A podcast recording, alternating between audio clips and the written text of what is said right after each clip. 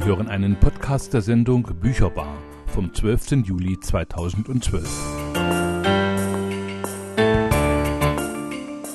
Hallo und herzlich willkommen. Mein Name ist Richard Schäfer und ich stelle Ihnen heute in der Bücherbar einige Sachbücher und auch einige belletristische Bücher vor. Wie vorhin schon angekündigt, möchte ich beginnen mit dem Buch von David Gräber, Schulden, die ersten 5000 Jahre. Das ist auch das Sachbuch des Jahres geworden und die Zeitschrift Literaturen hat sich mit diesem Buch näher auseinandergesetzt in einem Beitrag von Ronald Düker. Gräber das muss man wissen, ist einer der Begründer der Occupy-Bewegung und äh, er ist geboren 1961 in den Vereinigten Staaten, unterrichtete bis zu seiner umstrittenen Entlassung 2007 als Anthropologe in Yale und lehrt seither am Goldsmith College in London.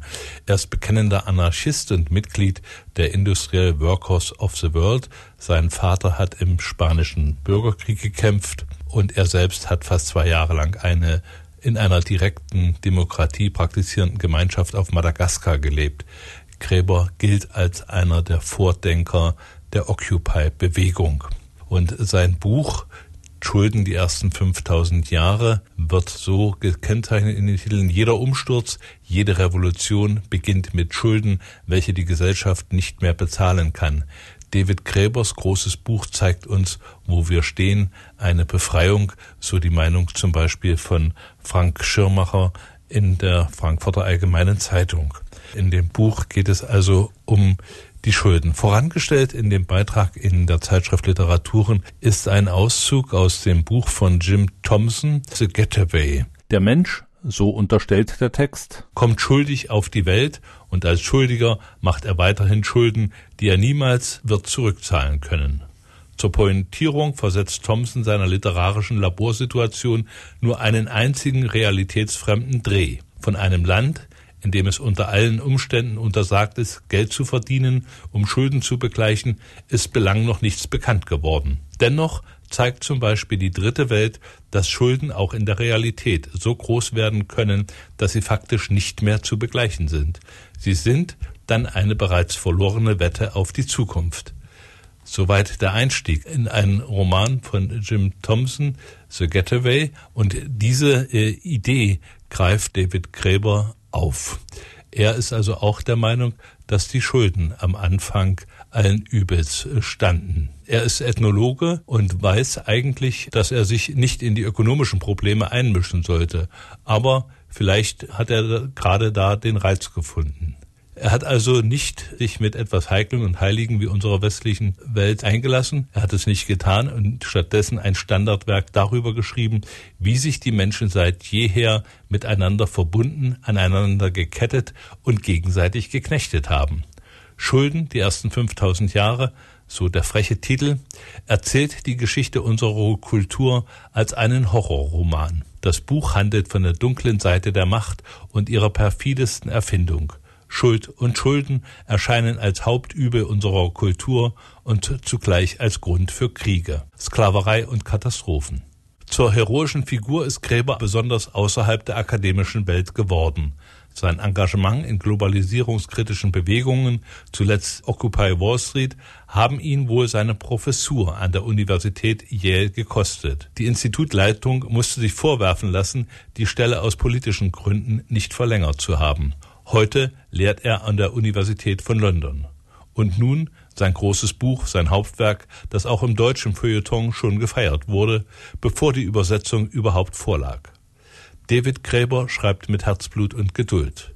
Auf über 500 Seiten breitet er akribisch geführte Nachweise seiner großen These aus.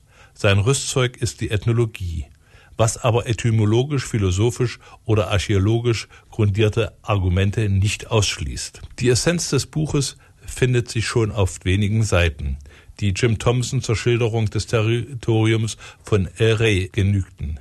Und diese Essenz ist schlicht. Sie ist der Kern unserer kulturellen und religiösen Großerzählungen. Schulden stehen am Anfang von allen.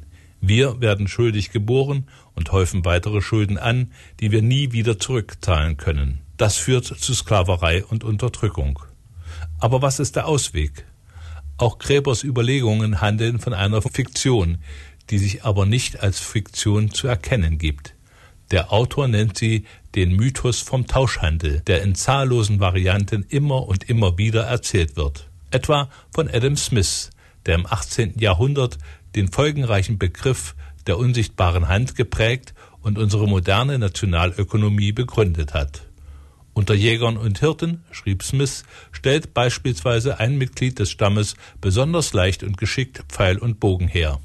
Häufig tauscht er sie bei seinen Gefährten gegen Vieh oder Wildbrett ein und er findet schließlich, dass er auf diese Weise mehr davon bekommen kann, als wenn er selbst hinausgeht, um es zu jagen.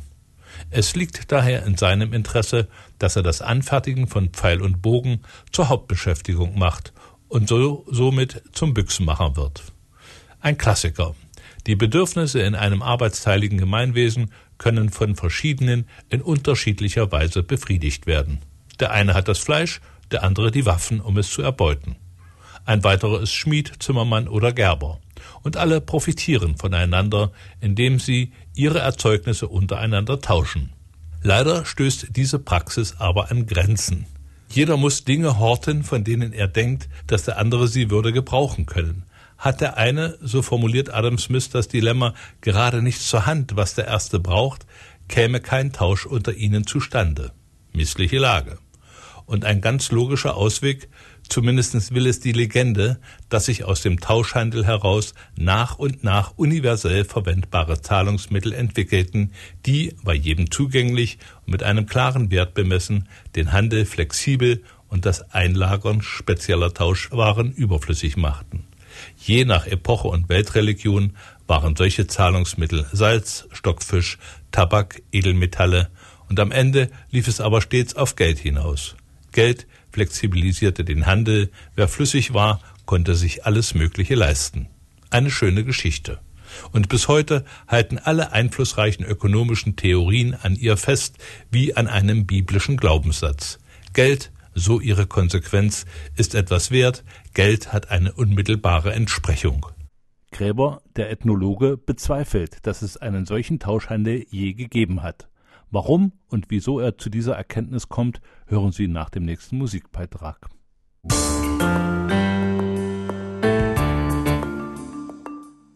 Bücherbar, das Autorenmagazin. Auf Radio Funkwerk zu hören auf 96,2 MHz. In der Bücherbar stelle ich heute vor das Buch von David Gräber Schulden die ersten 5000 Jahre. Darin bezweifelt er unter anderem, dass es jemals den Tauschhandel, so wie er von Adam Smith und anderen beschrieben worden ist, je gegeben hat. Die Fakten zu diesem Beitrag habe ich der Zeitschrift Literaturen entnommen. Niemand tauschte je Pfeilspitzen gegen Fleischstücke. Das hat die empirische Wissenschaft längst widerlegt. So der Befund der in Cambridge lehrenden Anthropologin Caroline Humphrey. Schlicht und ergreifend, sagt sie, wurde nicht ein einziges Beispiel einer Tauschwirtschaft jemals beschrieben, ganz zu schweigen davon, dass daraus Geld entstand. Nach allen ethnografischen Daten hat es das nicht gegeben. Nicht umsonst aber sind daher die Erzählungen von Tauschhandelsgesellschaften im Märchenhaften ungefähr verortet. Nicht, dass es keinen Tausch gegeben hätte. Unter anderem schildert Gräber den äh, Chamalak, ein komplexes Ritual, das der australische Aborigine-Stamm der Gudmingu mit seinen Nachbarvölkern betreibt. Stets handelt es sich dabei aber um Begegnungen zwischen Fremden, die sich wahrscheinlich niemals wieder begegnen werden und eben nicht um einen Handel zwischen gleichberechtigten Partnern, wie es die Vertragswerke der westlichen Ökonomie voraussetzen. Dieser Streit um Urszenen ist von allergrößter Bedeutung. Schließlich hängt die Legitimation der Ökonomie von seinem Ausgang ab. Und Gräber sagt, am Anfang stand nicht der Tausch, am Anfang standen die Schulden, das Kreditwesen. Das heißt, wir leben seit Menschengedenken in einer Schuldenkultur. Kredite, also die Verpflichtung zwischen Gläubigern und Schuldnern, sind nach Gräber älter als alle schriftlichen Aufzeichnungen. Daher verlieren sich ihre Anfänge im historischen Halbdunkel. Wahrscheinlich aber seien die Schulden von den Tempelverwaltern der mesopotamischen Antike erfunden worden, um ein komplizierteres Kalkül, um Erntezyklen und die Transportlogistik entlang von Euphrat und Tigris profitabel zu machen. Und Gräber geht weiter. Seine ökonomisch fundierte Kulturtheorie schließt die großen Fragen der Religion und der Moral mit ein. Warum, fragt er, sprechen wir von Jesus Christus als dem Erlöser? Die Bedeutung des lateinischen Redemptio sei schließlich das Rückkaufen oder Wiedererlangen von etwas, das als Sicherheit für einen Kredit hinterlegt wurde. Es sei verblüffend, so Gräbers lakonischer Befund, dass der Kern der christlichen Botschaft in die Sprache eines Geschäftsaktes gekleidet ist. Haben also die Weltreligionen ihre Entstehung ökonomischen Krisen zu verdanken? Sie alle, behauptet der Autor, sind inmitten heftiger Auseinandersetzungen über die Rolle des Geldes und des Marktes im Leben des Menschen entstanden, speziell in Auseinandersetzungen darüber, was diese Einrichtungen hinsichtlich der Fragen, was Menschen einander schulden, zu bedeuten hätten. Soweit das mal einige Gedanken zum Buch von David Gräber Schulden die ersten 5000 Jahre mit einem Beitrag oder Auszügen aus einem Beitrag aus der Zeitschrift Literaturen. David Gräber, der Begründer der Occupy-Bewegung in den USA oder einer der Mitdenker, hat im April diesen Jahres ein weiteres Buch herausgebracht mit dem Titel Kampf dem Kamikaze-Kapitalismus. Es gibt Alternativen zum herrschenden System. Die Behauptung von Wirtschaft und Politik, dass es zum bestehenden System keine Alternative gibt, wird von David Gräber in diesem Buch systematisch demontiert. Eine andere Wirtschaft, ein anderes Modell menschlicher Gemeinschaft ist nicht nur denkbar, sondern auch möglich und machbar. Wem das naiv erscheint, der möge sich nur anschauen, wo es in den letzten Monaten gegärt hat. Von den Protesten gegen Stuttgart 21 bis zur Occupy Wall Street Bewegung organisieren sich ganz normale Menschen und begehren auf gegen die Selbstherrlichkeit von Wirtschaft und Politik und damit auch gegen die Herrschaft des Kapitals. In den Vororten und Reihenhaussiedlungen wird die Revolution zuletzt ankommen, so Gräber. Aber dass sie ihren Weg auch dorthin finden wird, daran besteht für ihn kein Zweifel. Wie gesagt, das ist das Buch Kampf dem Kamikaze-Kapitalismus. Es gibt Alternativen zum herrschenden System. Ein Buch von David Gräber und Katrin Behringer. Erschienen im April 2012.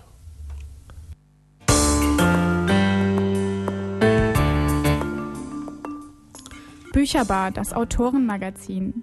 Auf Radio Funkwerk zu hören auf 96,2 MHz. Die Dire Streets sangen Money for Nothing und wir machen weiter hier mit Buchvorstellungen in der Bücherbar. Mein Name ist Richard Schäfer und das nächste Buch ist ebenfalls ein Sachbuch über eine Kritik der ADHS-Kultur. Christoph Türke hat dieses Buch herausgebracht mit dem Titel Hyperaktiv, Kritik der Aufmerksamkeit, Defizits, Kultur. Dazu schreibt Stefanie Peter in der Zeitschrift Literaturen unter anderem Folgendes. Lange Zeit galten Ablenkbarkeit und Zerstreuung durch eigene unsortierte Gedanken als unabdingbar für den kreativen Prozess. Inzwischen aber, so der Leipziger Philosoph Christoph Türke, seien sie bloß noch zwanghaft zu nennen. In der konzentrierten Zerstreuung erkennt Türke ein Kernproblem unserer Kultur. Wir haben die Fähigkeit verloren, bei einer Sache zu bleiben. So untersucht Türke ein neuronales Krankheitsbild als Symptom eines Gesellschaftszustandes. Er geht davon aus, dass ein Übermaß an Reizen, Informationen und Impulsen die Struktur und Ökonomie der Aufmerksamkeit radikal verändert. Unsere fragmentarisierte Wahrnehmung bringe das über Jahrtausende erlernte Gut der Aufmerksamkeit zum Verschwinden. Betroffen seien aber auch die Kinder, deren Aufmerksamkeit zwischen Personen und Bildmaschinen hin und her gerissen sei. Der Bildschirm trete als ein drittes zwischen Mutter und Kind. Immer mehr Kindern wird ein Aufmerksamkeitsdefizit oder eine Hyperaktivitätsstörung diagnostiziert, in deren Folge sie mit Methylphenidat, Ritalin oder anderen Amphetaminähnlichen Stimulantien behandelt werden. Der Verbrauch solcher Medikamente hat sich seit Ende der 90er Jahre verzehnfacht. Die Pillen sollen Phasen der Ruhe ermöglichen, aus denen neues Selbstvertrauen und Kraft geschöpft werden können.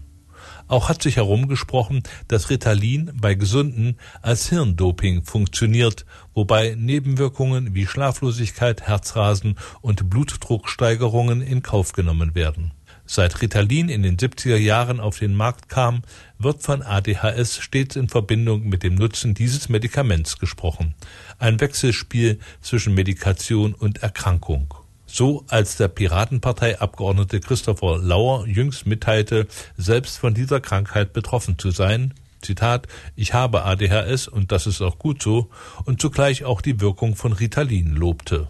Auch hob er die Vorteile des für ADHS typischen nichtlinearen asynchronen Denkens hervor. Dieses sei eine Bereicherung für alle.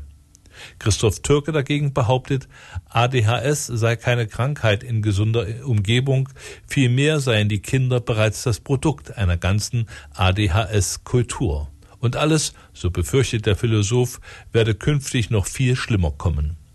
Bei das uns alle angehe, schlägt er vor, als Alternative zu Ritalin ein neues Schulfach einzurichten, dessen Wirkung mindestens ebenso deeskalierend und beruhigend sein könnte.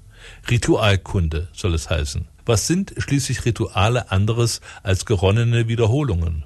Und die seien einmal, Türke schlägt hier einen kulturtheoretischen Bogen von Opfertheorien bis zum Freudschen Wiederholungszwang, die Bedingungen dafür gewesen, dass ich so etwas wie Aufmerksamkeit überhaupt äh, habe herausbilden können. Um der Abstumpfung der Aufmerksamkeit durch schockartig funktionierende Bildmaschinen entgegenzuwirken, sollen Wiederholungskulturen eingeübt werden. Dazu etwa gehört die Rückbesinnung auf Märchen als unersetzliche Wegbahner kindlichen Lernens, musische Erziehung und Bibelkunde. Türkes Fantasiefach ist zwischen Politik, Sozialkunde, Ethik und Religionsunterricht angesiedelt und ähnelt in seinen Grundzügen der Waldorfpädagogik. Dies ist ein gut lesbares Buch, schreibt Stefanie Peter weiter in der Zeitschrift Literaturen, das durch eine genauere Beschreibung unseres Verhältnisses zu den neuen Medien aber noch sehr gewonnen hätte. Türke bringt archaische Rituale gegen neue Technologie und Bildmaschinen in Stellung. Dabei übersieht er aber, wie sehr unser ganzer alltäglicher Umgang, etwa mit einem iPhone, gerade diesen archaischen Ritualpraktiken ähnelt. Geräte scheinen uns längst angewachsen zu sein wie Körperprothesen. Auch behandeln wir sie, als hätten sie eine Seele. Psychologen sorgen sich bereits um die steigende Anzahl von Menschen, die auch in absoluter Stille andauernd Klingeltöne und Vibrationsalarme halluzinieren. Oder die noch junge Kultur Kultur des kollektiven Fernsehserienkonsums, der ein hochdifferenziertes Gespräch in Gang setzt und keineswegs zur Massenproduktion vereinsamter Nerz führt. Türke mahnt Wiederholungskulturen an, spart solche interessanten Phänomene in seiner technologiefeindlichen Analyse aber auch aus. Dennoch trifft er den Kern einer Entwicklung, der man nicht mit Aufmerksamkeitsdefiziten begegnen sollte. Und bei Amazon habe ich diese Kritik äh, gefunden. Mit dem Buch Hyperaktiv von Christoph Türke liegt nicht nur eine Streitschrift zum Thema ADHS vor, es fordert auch dazu auf, eine Bilanz unserer Evolution zu ziehen. Im Untertitel Kritik der Aufmerksamkeitsdefizitkultur schwingt auch die Aufforderung zur Kritik der Vernunft mit, der rein praktischen. Das Buch ist ein Anstoß zu einer weitreichenden Gesellschaftsveränderung in einer Zeit, in der es einfacher scheint, ein Atom zu spalten, als eine Meinung zu ändern, wie Albert Einstein es wohl formuliert hätte. Das schmale Büchlein hat zwischen den Deckeln eine gehörige Portion Zündstoff, denn es behauptet nicht, die ADHS erkrankten Kinder tragen die Ursache in sich, sondern die Erwachsenen. Das ist keine Schuldzuweisung, sondern vielmehr ein Zustandsbericht. Türke greift sehr weit zurück, um seine Gedanken darzustellen. In kurzen anschaulichen Kapiteln führt er die Leser dahin, wie wir Menschen begannen, soziale Wesen zu werden. Der Ursprung der Kommunikation, unser Umgang mit Angst und warum wir traumatische Erfahrungen wiederholen, wie wir lernen, was wir als heilig gelten lassen und wie und was das mit radikalen, mit der radikalen Veränderung seit der Erfindung von Film zu tun hat. Soweit eine Rezension, die ich bei Amazon gefunden habe. Und das Buch selbst, Kritik der Aufmerksamkeitsdefizit, äh, wird im, bei Amazon so vorgestellt, Zunehmend mehr Kinder sind von ständiger Unruhe getrieben und entwickeln sich in Schule, Familie und Jugendgruppen zu Störenfrieden. Aufmerksamkeitsdefizit bzw. Hyperaktivität lautet die ärztliche Diagnose für dieses vor 30 Jahren zum ersten Mal beschriebene Syndrom. Doch ist nicht unsere gesamte Medien- und Informationsgesellschaft mit dem Computer als Taktgeber permanent in heller Aufregung und die Kinder nur jene Wesen, an denen dies besonders auffällig wird? Was mit dem Film begann, hat durch das Fernsehen und dann durch den Computer eine ungeheure Steigerung erfahren. Unsere Aufmerksamkeit wird von den Bildmaschinen absorbiert und zermürbt.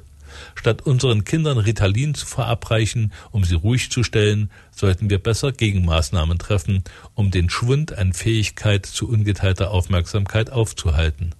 Einen Schritt in diese Richtung übernimmt der zweite Teil dieses Buches. Er plädiert für die stärkere Verankerung von Ritualen im Schulalltag. Ritualkunde, so seine These, muss zu einem regulären Schulfach werden.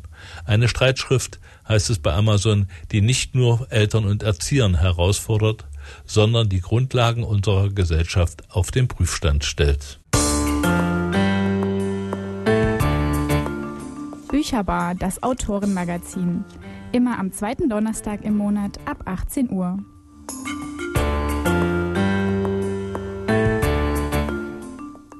Weiter geht es mit einem Roman von Paul Torres, Lachsfischen im Jemen, der zurzeit auch verfilmt ist und in den Kinos hier in Thüringen läuft. Und darin geht es um Folgendes.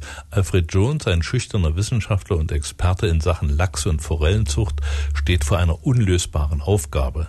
Für einen steinreichen Scheich soll er in dessen Heimat, ausgerechnet im Wüstenstaat Jemen, eine Lachsfarm anlegen.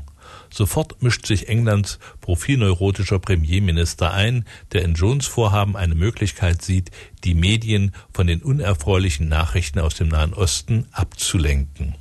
Und die Süddeutsche Zeitung schrieb dazu, Lachsfischen im Jemen ist ein Buch in bester britischer Tradition, geschrieben mit einem Understatement, trockenem Humor und einem Sinn für das Absurde. Ein intelligenter Unterhaltungsroman mit tiefer Bedeutung. Und die FAZ schrieb, Lachsfischen im Jemen ist eine Hommage, klug und witzig, ein ironischer Abgesang auf eine Welt, in der nur dann etwas funktioniert, wenn es für alle von Nutzen ist. Daniel Kotenschulte schreibt in der Zeitschrift Literaturen eine Kritik dazu und mit dem Titel Der Fischer und seine Frau. Die Romanhandlung heißt es darin um einen gewissenhaften Wissenschaftler, der sich wieder besseren Wissens von Politikern bedrängen lässt, Lachse im warmen Jemen anzusiedeln, ist unwiderstehlich. Unwiderstehlich. Einerseits liebenswerte Stereotypen. Der kauzige Gelehrte, der karrieristische Politiker, der großmütige Scheich und seine orientalischen Weisheiten. Andererseits eine überraschende Collage von sachlichen Berichten, E-Mails, Tagebucheinträgen, Verwaltungsvorgängen und erfundenen Zitaten.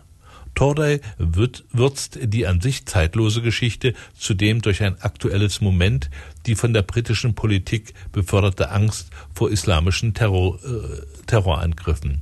Und man weiß auch schon, wie man das im Film am liebsten zubereitet haben würde. Möglichst roh, wie im Sushi-Laden, wo Lachs bekanntlich Sake heißt und gern gemeinsam mit dem gleichnamigen Getränk verzehrt wird. Soweit Daniel Kotenschulte aus der Zeitschrift Literaturen zu dem Buch und äh, dem Film von Paul Torre Lachsfischen im Jemen.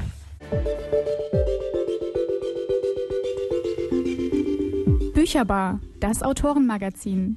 Als Podcast zu hören unter www.gew-thüringen.de. Schluss möchte ich noch ein Buch vorstellen von Sigrid Kombüchen, Was übrig bleibt, ein Damenroman. Bei Amazon wird er so angekündigt, das bin doch ich, denkt sich Hedwig Langmark, als sie einen Roman der Autorin Sigrid C. liest, in dem ein altes Foto beschrieben wird. Aber es ist wirklich ein Foto ihrer aber ist es wirklich ein Foto ihrer Familie, der Familie Carlson? Das wüsste sie gerne und schreibt der Autorin einen Brief. Ein Briefwechsel entsteht, in dem Hedda, wie sie in der Familie genannt wurde, aus ihrem Leben erzählt und die Autorin nebenbei recherchiert, was vom Leben der Familie Carlson übrig ist. Aus den Briefen und den Funden entsteht nach und nach ein großartiger Roman über ein Frauenschicksal in den 30er Jahren, ein ganz und gar unkonventioneller Damenroman, dessen Sog man sich nicht entziehen kann und dessen Entstehungsprozess man gleichzeitig gespannt verfolgt. Sigrid Kombüchen erzählt poetisch, selbstironisch und mit stilistischer Eleganz und einem außergewöhnlichen Blick für die Details des Alltags. Das Leben leuchtet in diesem Roman, der mit dem höchsten schwedischen Literaturpreis ausgezeichnet wurde. Und dazu schreibt Annette Zerbner in der Zeitschrift Literaturen, die weibliche Kunst ist die Kunst des Verschweigens und die Kunst des Gedankenstrichs. So zitiert Heddas wohlhabende dänische Großmutter mütterlicherseits einen französischen Film und erzählt ihrer Enkelin daraufhin lang und breit das große Geheimnis von deren Mutter Beate Sophie. Die war 1907, also 30 Jahre zuvor, kurzzeitig in erster Ehe mit der blendend aussehenden großen Liebe ihres Lebens verheiratet, bevor dieser Rädersohn ein Auge auf einen anderen schönen Jüngling warf und die Ehe annulliert wurde. Hedda ist erschüttert. Nicht, dass sie zwischen ihren Eltern je Liebe vermutet hätte. Doch ihr neues Wissen fühlt sie über ihre eigene und äh, die Daseinsberechtigung ihrer drei Brüder schwinden und denkt gar nicht daran, den ersten Verlobungsring der Mutter als Zeichen stumm solidarischer Mitwisserschaft zu tragen. Diese Szene aus Sigrid Kombüchens mit dem wichtigsten schwedischen Literaturpreis ausgezeichneten Buch Was übrig bleibt, könnte so auch in einer TV-Schmonzette auftauchen. Die Art aber, wie die Autorin von ihrer Familienbande, von Kleidern und Schmuck und Aussehen und Illusionen über die Liebe erzählt, macht dann doch eher einen durchaus interessanten Anti-Damen-Roman daraus. Statt einer Hymne auf den Frauenzusammenhalt und nostalgischer Verklärung bietet er eine Archäologie nur halb formulierter Gedanken, erster Erfahrungen und natürlich der leiblich-hormonellen Vorgänge, die die junge Hedda aus Konventionsgründen für sich behalten muss, bis sie als Modestudentin in Stockholm schließlich ihre holprige Befreiung erlebt. Soweit Annette Zerbner aus der Zeitschrift Literaturen zum Buch von Sigrid Kombüchen, was übrig bleibt. So, das war die Bücherbar für den Monat Juli. Für den Monat August habe ich mir vorgenommen, wieder eine Thüringer Autorin einzuladen und ich hoffe, dass das auch klappt. Zurzeit ist diese noch in Amerika zu Recherchestudien, aber ich bin ganz sicher, dass sie mir im August zur Verfügung stehen wird. Bis dahin wünsche ich Ihnen eine schöne Zeit, einen angenehmen Sommer und viel Spaß beim Lesen. Sie hörten einen Podcast der Sendung Bücherbar vom 12. Juli 2012, zusammengestellt von Richard Schäfer vom Radioteam der Gewerkschaft Erziehung und Wissenschaft bei Radio Funkwerk.